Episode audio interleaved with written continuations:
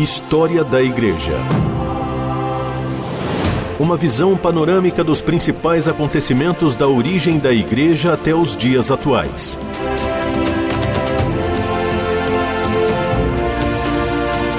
A apresentação do pastor e historiador Marcelo Santos. Olá, querido ouvinte da RTM, mais uma vez estamos aqui juntos. Eu sou o pastor Marcelo Santos e esse é o programa História da Igreja, onde nós conversamos sobre os fatos, personagens e movimentos, decisões que construíram a nossa história até os dias atuais.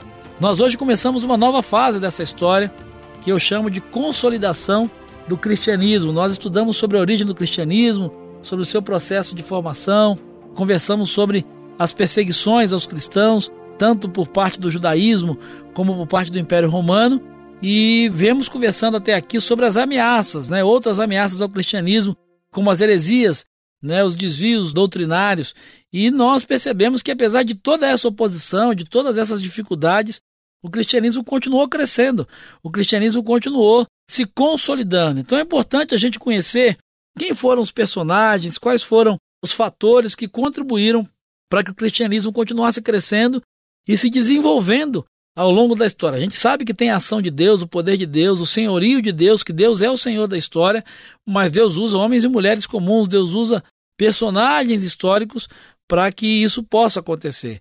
E eu quero começar conversando com você hoje sobre dois desses grupos que são os pais apostólicos e os pais da igreja. É interessante observar que depois da morte, da ressurreição e da ascensão de Jesus, como é narrada nos evangelhos, muita coisa aconteceu. Né? O último dos apóstolos vai morrer aí por volta do ano 100. A igreja cristã vai continuar a crescer. E há estatísticas que dizem, né, há historiadores que vão dizer que esse crescimento é o maior que aconteceu até hoje dentro da história cristã. Em meio a esse crescimento, então, os pais apostólicos e os pais da igreja vão ter um papel muito importante para que, apesar de todos os desvios doutrinários que nós conversamos nos últimos programas, não tivessem espaço, não conseguissem consolidar e fincar raízes. O primeiro grupo que eu quero conversar com vocês, chamar a sua atenção, são os pais apostólicos. Quem são os pais apostólicos? Na verdade, os pais apostólicos são os primeiros líderes ou a primeira geração de líderes que vai suceder os apóstolos. E eles vão escrever documentos, cartas, que vão ter um papel muito importante nesse processo de consolidação do cristianismo. A gente pode citar aqui, por exemplo, a primeira carta de Clemente de Roma aos Coríntios, que é datada do ano 96, as sete cartas de Inácio de Antioquia, datadas do ano 112. Ele vai escrever cartas também à igreja de Éfeso, de Roma. Um outro documento que chama bastante atenção é a carta de Policarpo de Esmirna, à igreja de Filipos. De forma geral, essas cartas elas são intensamente pastorais. O que vai caracterizar um pai apostólico, o primeiro fator, é o fato dele fazer parte da primeira geração que vai suceder os apóstolos. Uma segunda característica era o fato de os escritos desses personagens serem fortemente pastorais. A preocupação não era teológica, a preocupação era com cuidado pastoral. E alguns temas vão chamar bastante atenção nisso. História da Igreja. Bom, os pais apostólicos vão ter uma preocupação muito pastoral. E os temas que eles vão trabalhar nos seus escritos, basicamente, são os temas mais comuns, a gente pode dizer, né? A necessidade da comunhão, o cuidado mútuo entre os cristãos, o cuidado com as divisões, com as heresias e principalmente a fidelidade em meio à perseguição. Uma característica de um pai apostólico é fazer parte da primeira geração depois dos apóstolos, ser um líder da igreja da primeira geração. E um segundo é o fato de seus escritos terem essa característica pastoral, a preocupação é dar suporte e cuidado, pastorear no meio da perseguição. Chama atenção que dentro desse processo de pastoreio, desse foco mais pastoral, existe um documento chamado Didaquê, que data do ano aproximadamente do ano 150 da era cristã, conhecido também como ensino dos doze apóstolos. Ele enfatizava a santificação, a ideia dos dois caminhos, o caminho da vida e o caminho da morte.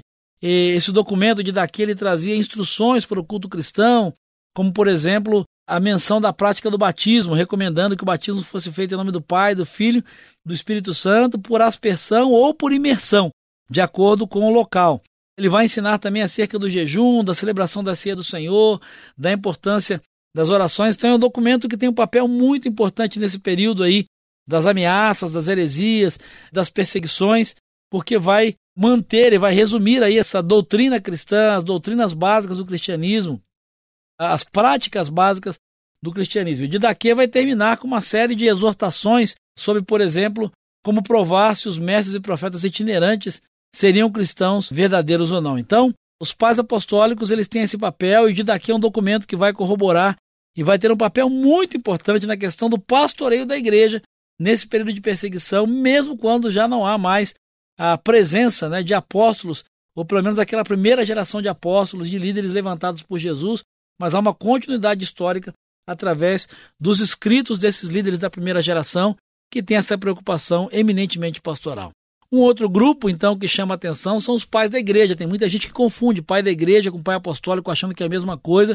São grupos diferentes, ainda que o personagem possa ser tanto pai apostólico quanto pai da igreja. Por quê? O pai da igreja ele era caracterizado por alguém que era escritor, pastor ou um teólogo da antiguidade cristã, não necessariamente da primeira geração que vai suceder os apóstolos, e que tinha basicamente três características ou três qualificações para ser considerado pai da igreja: uma ortodoxia na sua doutrina, uma santidade de vida e antiguidade. Existem pais da igreja que são muito conhecidos, você já deve ter ouvido falar, como Eusébio de Cesareia, que é considerado aí o primeiro historiador da igreja.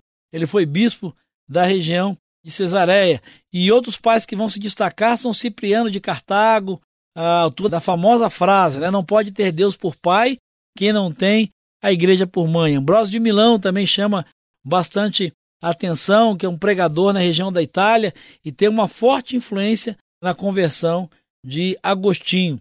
João Crisóstomo, patriarca de Constantinopla, e é considerado também o maior pregador da igreja primitiva. Vai lutar muito a favor dos pobres e de uma vida cristã submissa. São alguns personagens que chamam bastante atenção, mas nós vamos continuar conversando sobre eles daqui a pouco. História da Igreja. Personagens e processos históricos para compreender o presente a partir da experiência do passado.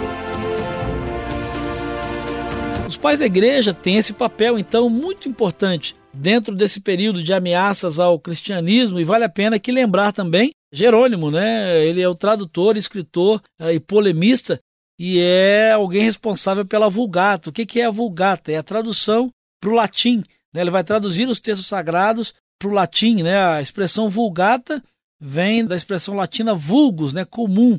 O texto sagrado vai ser traduzido para a língua das pessoas comuns. Embora não tenha sido imediatamente aceita, eventualmente vai se tornar a Vulgata o texto oficial do cristianismo ocidental.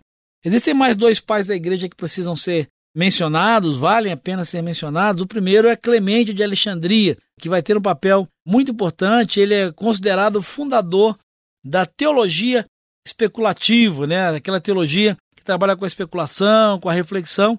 E o outro é Orígenes também, que foi professor nas escolas catequéticas de Alexandria e de Cesareia. Orígenes tem uma importância muito grande, porque ele é quem vai escrever a primeira teologia sistemática cristã. Então, essa coisa de sistematizar a teologia, de compartimentar a teologia, organizar as doutrinas né, de uma forma sistematizada, Orígenes tem esse papel muito importante dentro da história do cristianismo. E ele vai dedicar também bastante tempo ao estudo do Antigo Testamento e vai introduzir também o um método alegórico de interpretação da Bíblia na igreja. O que chama atenção é o fato, então, de os pais da igreja terem essa característica mais da produção teológica. Então, quando a gente compara o pai da igreja com um pai apostólico, a gente precisa ter claramente essa distinção. Pai apostólico, caracterizado por fazer parte da primeira geração de líderes que sucedem os apóstolos, e os seus escritos terem uma característica fortemente pastoral. Pai da igreja é alguém que tem uh, uma antiguidade, tem santidade de vida, tem ortodoxia aí na sua doutrina e vai ter uma produção eminentemente teológica. Não precisa necessariamente fazer parte da primeira geração que sucede os apóstolos, pode ser aí do segundo, até mesmo do terceiro século. Uh, um pai da igreja pode ser considerado, mas uma característica interessante é o fato de a sua produção ser eminentemente teológica, a preocupação é com a doutrina, com a teologia da igreja. Então, esses dois grupos têm um papel bastante importante, um papel fundamental dentro da história do cristianismo no que diz respeito ao pastoreio e na construção e na pureza doutrinária do cristianismo. Mas é importante também destacar aqueles que vão fazer a defesa da fé cristã, aqueles que vão contra-atacar os ataques que o cristianismo acaba sofrendo por conta de todas as doutrinas que nós conversamos nos programas anteriores, né, as doutrinas que são consideradas heresias. Quem são esses personagens? Eles são conhecidos como apologistas e como polemistas. Mas para saber sobre eles, eu quero convidar você para estar comigo no nosso próximo programa, onde nós vamos conversar sobre essa temática e sobre esses dois personagens ou esses dois grupos de personagens que têm tanta importância dentro da história da igreja cristã. Isso, como você sabe, é uma outra história que nós vamos conversar no nosso próximo programa. Eu espero encontrar você lá. Que Jesus te abençoe e um grande abraço. História da Igreja. Uma visão panorâmica dos principais acontecimentos da origem da Igreja até os dias atuais. Produção e apresentação: Pastor Marcelo Santos. Realização: Transmundial.